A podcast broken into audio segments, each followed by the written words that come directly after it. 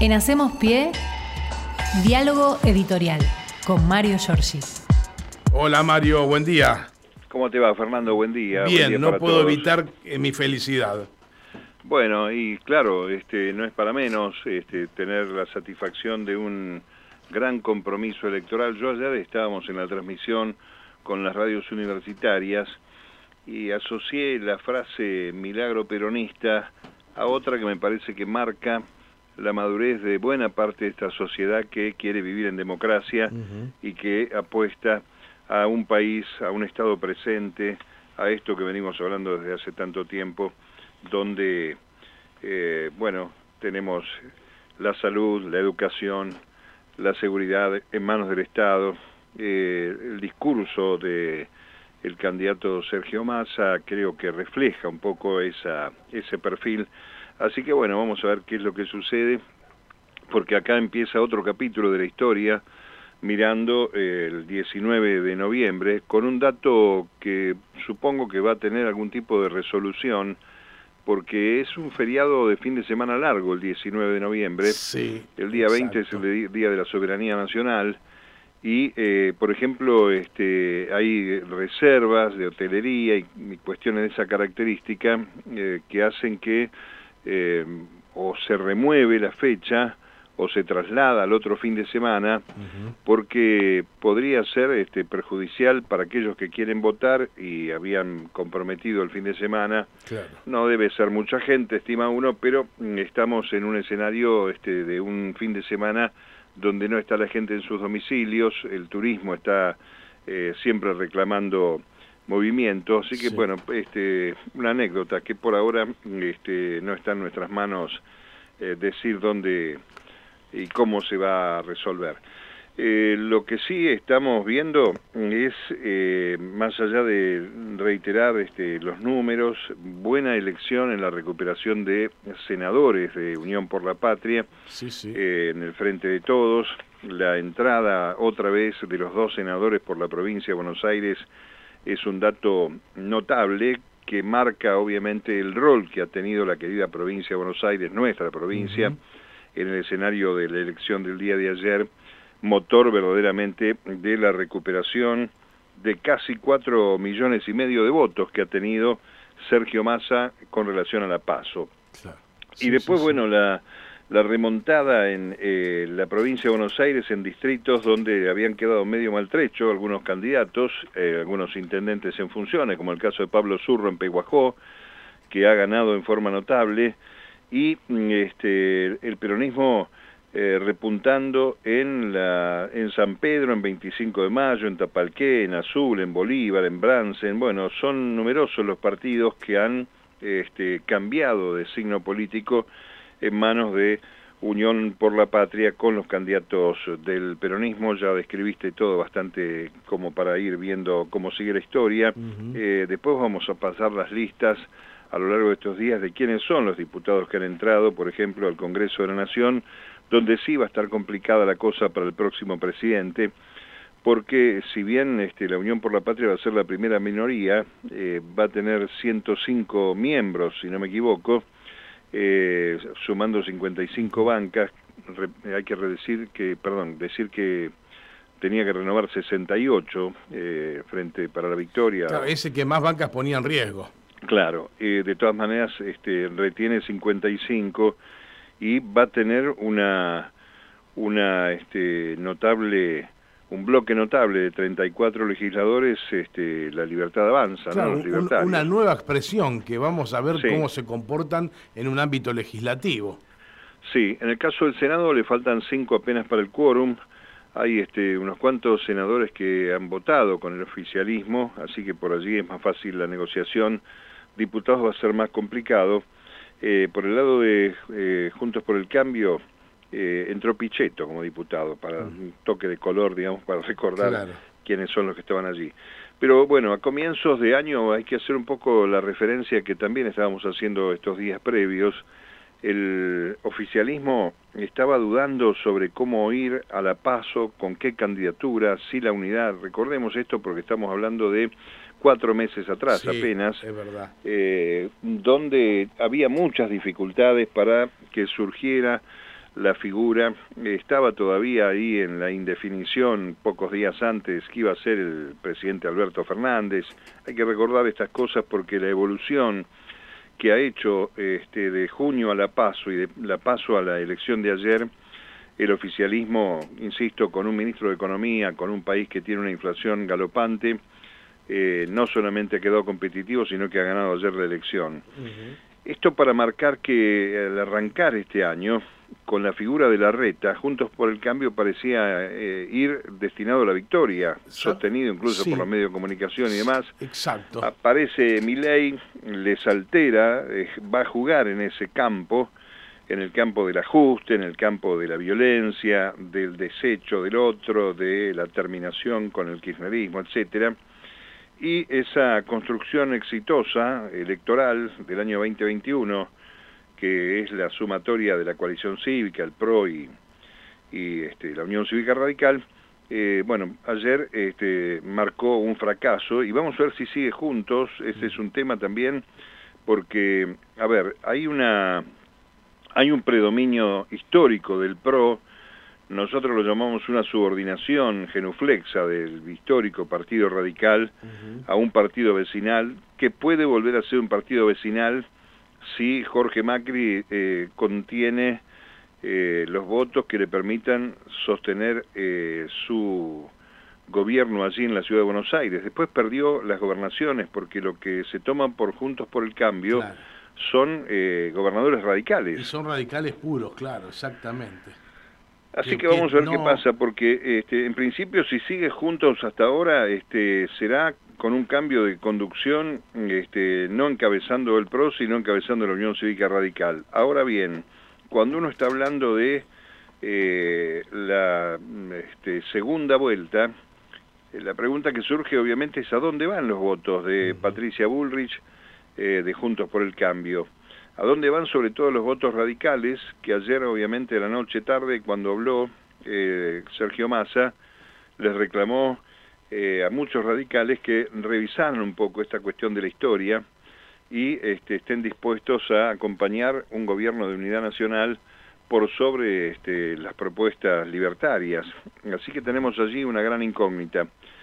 Otra interna se abre en el Frente de Izquierda y los Trabajadores, que si bien este, hizo la peor elección de los cinco candidatos con Miriam Bregman, en realidad levantó unas décimas sobre las que este, tuvo en el año 2019 y eh, hay que recordar que este, hace ocho años, cuando se enfrentaron Macri y Scioli, el Frente de Izquierda llamó a votar en blanco en la segunda vuelta. Es verdad y este, ahora me parece que hay una situación interna.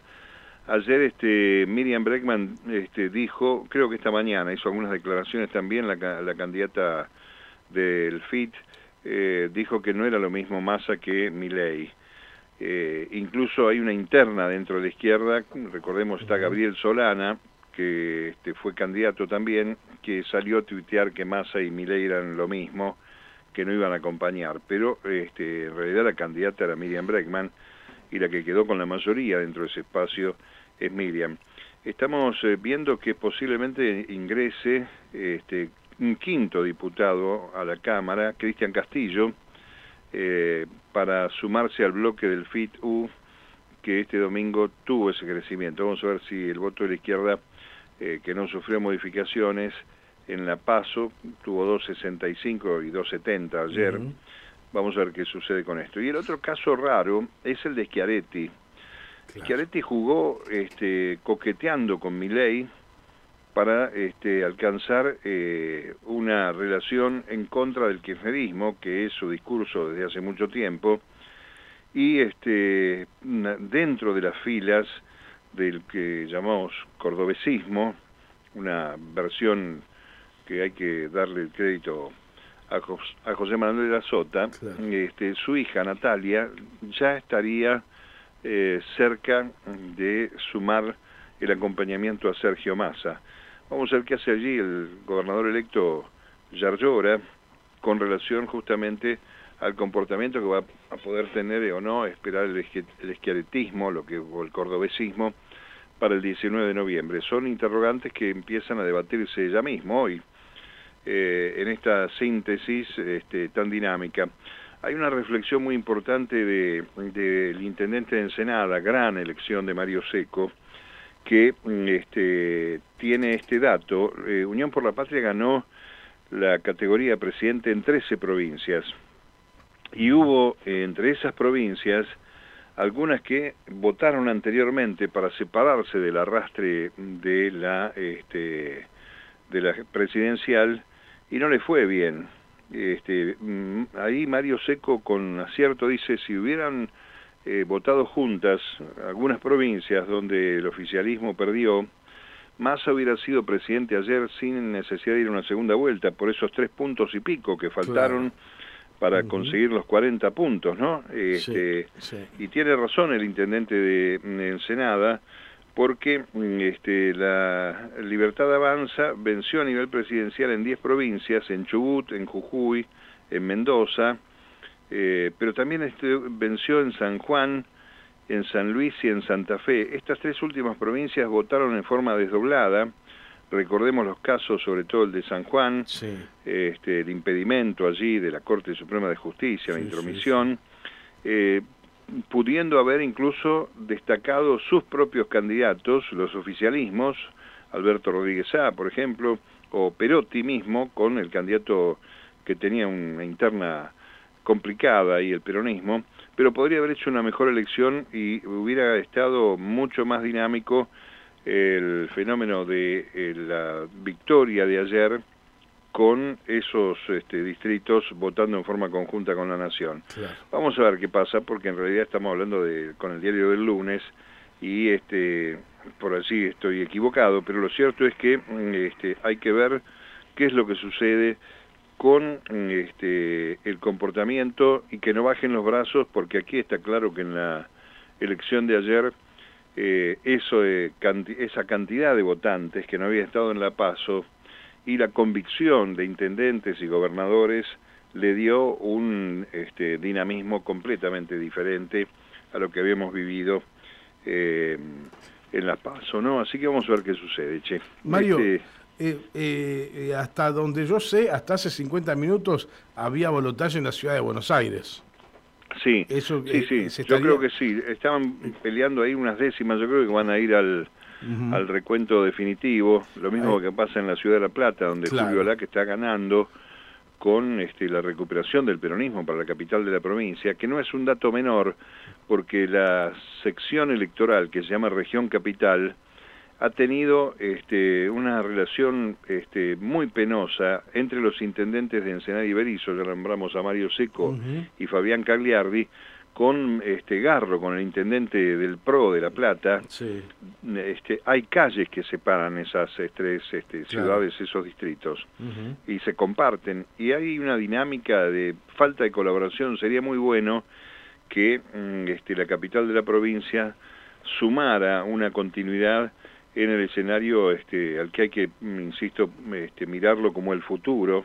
Yo digo, Massa es el presente, Axel Kicillof es el futuro del campo nacional y popular, no le quepa la menor duda, ¿no? Sí, sí. Eh, eh, estaba pensando eh, en, la posibilidad de un, no, sé si vos tenés alguna información, a mí me han dicho que, pero que una posibilidad muy fuerte de que tanto la reta como Lustó se la tienen jurada al macrismo y que, y que Santoro empieza a tener muchas más posibilidades de las que pensamos en un escenario de balotaje.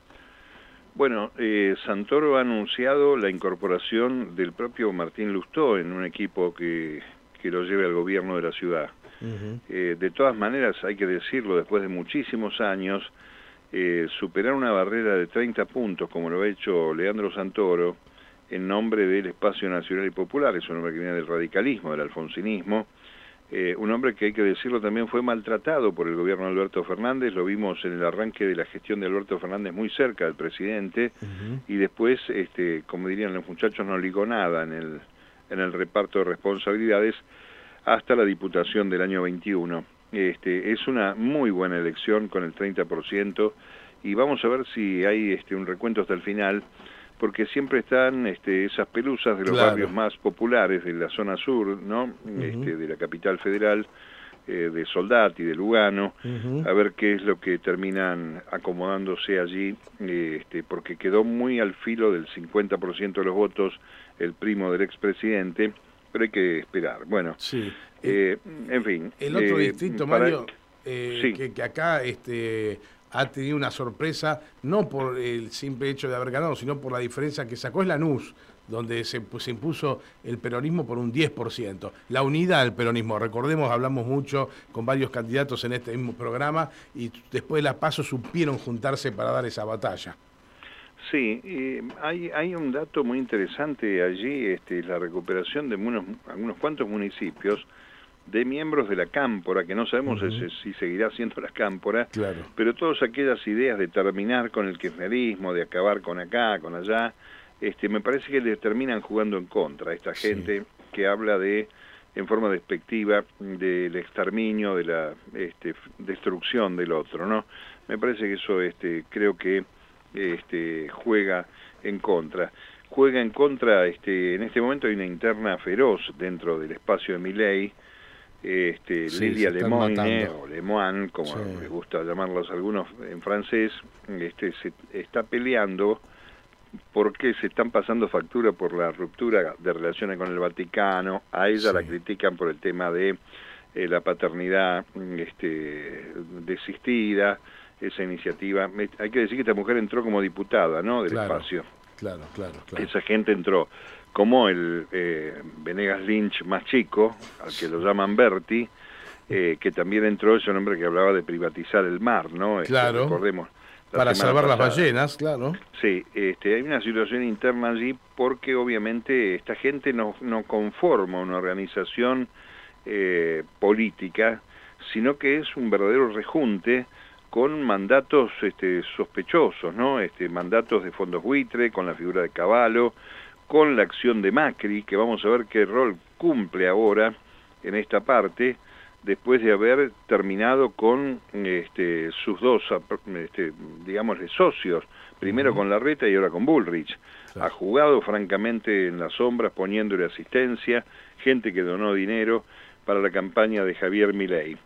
Eh, así que bueno, y para, para terminar, este, más o menos una nota de color. Eh, yo ayer este, arrancamos la transmisión desde Radio Nacional con Radio UNDAB, que está muy cerquita de donde estableció el búnker Miley en el Hotel Libertador, allí en Córdoba y Maipú. Sí. La calle Córdoba estaba cortada. Eh, en el espacio que la sede decidida por, por los libertarios, este, bueno, pues había vallas esperando que vinieran eh, no sé, multitudes.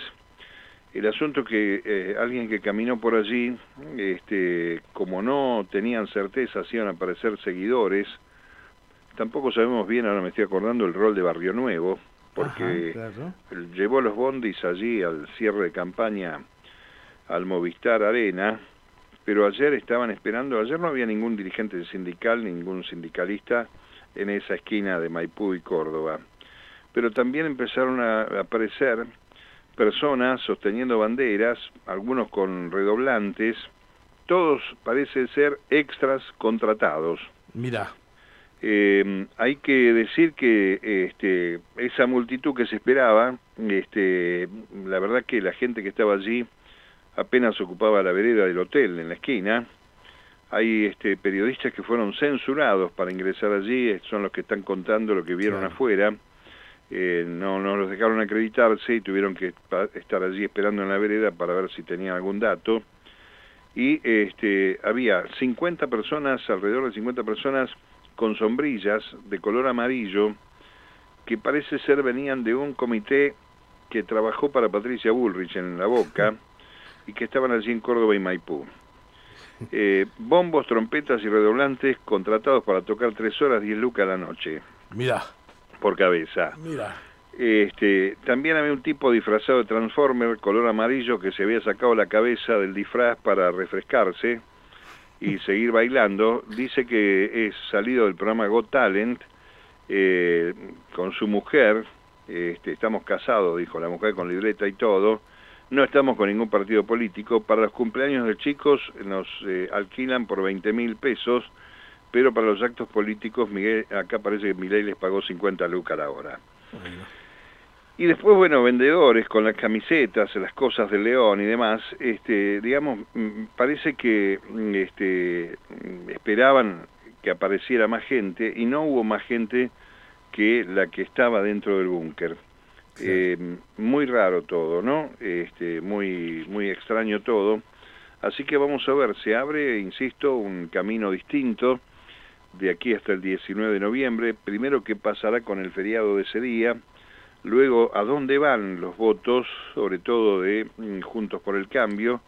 Y el debate, dicen que están preparando una reunión de una mesa nacional de Juntos por el Cambio, a ver qué este, mm, cosas pueden señalar respecto de cómo le fue eh, después de haber quedado muy golpeado. Este, recordemos que eh, esa esa este, performance de la, de la vuelta anterior, donde sumados Patricia Bullrich y Larreta en La Paso daban un puesto este, importante y más había quedado tercero, bueno, de ahí para acá han perdido este, notablemente en el camino, ¿no? Eh, así que vamos a ver qué es lo que, lo que sucede.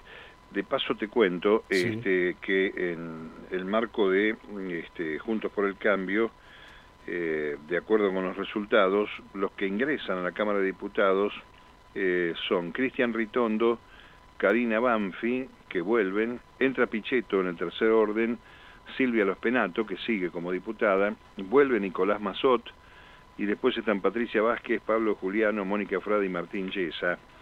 Y este, por el lado de mi ley, como dije, Alberto Venegas Lynch, la periodista Marcela Pagano, eh, Guillermo Montenegro, eh, que no es el de Mar del Plata, eh, también Pablo Anzaloni, Juliana Santillán, Lilia Lemoine y Santiago Santurio. Bueno, algunos son, la mayoría son desconocidos. y de diverso origen. El mismo Marra había sido candidato de La Baña, le fue muy mal.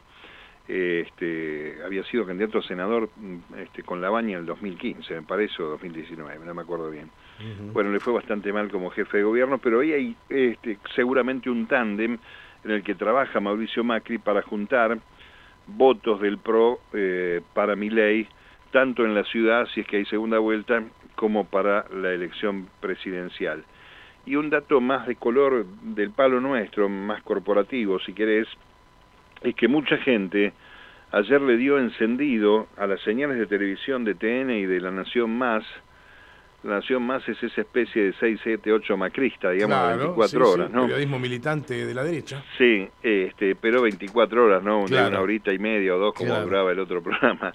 Este, parece que se fueron todos a mirar y hay un encendido importante en esas dos señales de noticias, nada más que para ver las caras de los que este, durante mucho tiempo vinieron monitoreando y acomodando primero con la reta por la pauta, después por Bullrich, por mandato, y bueno, son los inventores de buena parte de mi ley, que aún hoy en la mañana se los ve un poco ojerosos, descorazonados, tratando de explicar este fenómeno que mm, entiendo yo este, tiene mucho que ver con la historia misma de esta sociedad, con las reivindicaciones. Muy bueno el discurso de Axel Kicillof ayer, eh, hablando de Cristina, hablando de los 30.000, hablando de los derechos, hablando del trabajo y de la militancia, eh, que nos reconcilia humanamente con la vida, Fernando, porque el cara a cara, el charlar con el otro, me parece que sigue siendo uno de los mejores mecanismos,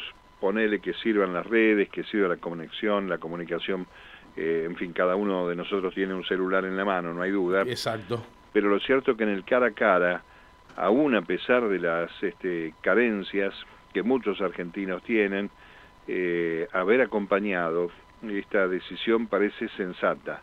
Hay, insisto, que recorrer el camino que falta, no sabemos cómo hacer el comportamiento, pero digamos que ayer hay una gran parte de argentinos que optó para jugar en favor de la democracia, de los derechos conseguidos.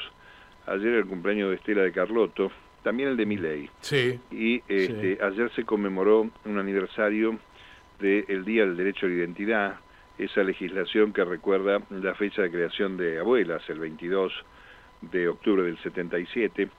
Así que me parece que hay mucho símbolo que nos reconcilia con la democracia siempre por sobre estos cantos de sirena, estos inventos, estas cuestiones que además meten miedo. Cuando vos les empezás a contar a los chicos las historias que hemos vivido, los veteranos, bueno, hay gente que termina convenciéndose. Y no es menor, eh, a pesar de que la, la concurrencia no es la óptima en las historias de la democracia en la Argentina, que hayamos saltado de que 70, un poquito menos del 70 al 77% de asistencia, lo que da, este, deja claro que hay siempre una intención de sostener la participación ciudadana. Así que vamos a tratar de que se repita esto para el próximo 19 de noviembre, ¿no? Sí, Mario. Bueno, y una última cosa que yo tengo para aportarte a esta, a esta charla, eh, de algunos dichos que se escucharon por el conurbano, es que hay quien asevera, puede ser que esto sea simplemente eh, una, una, suposición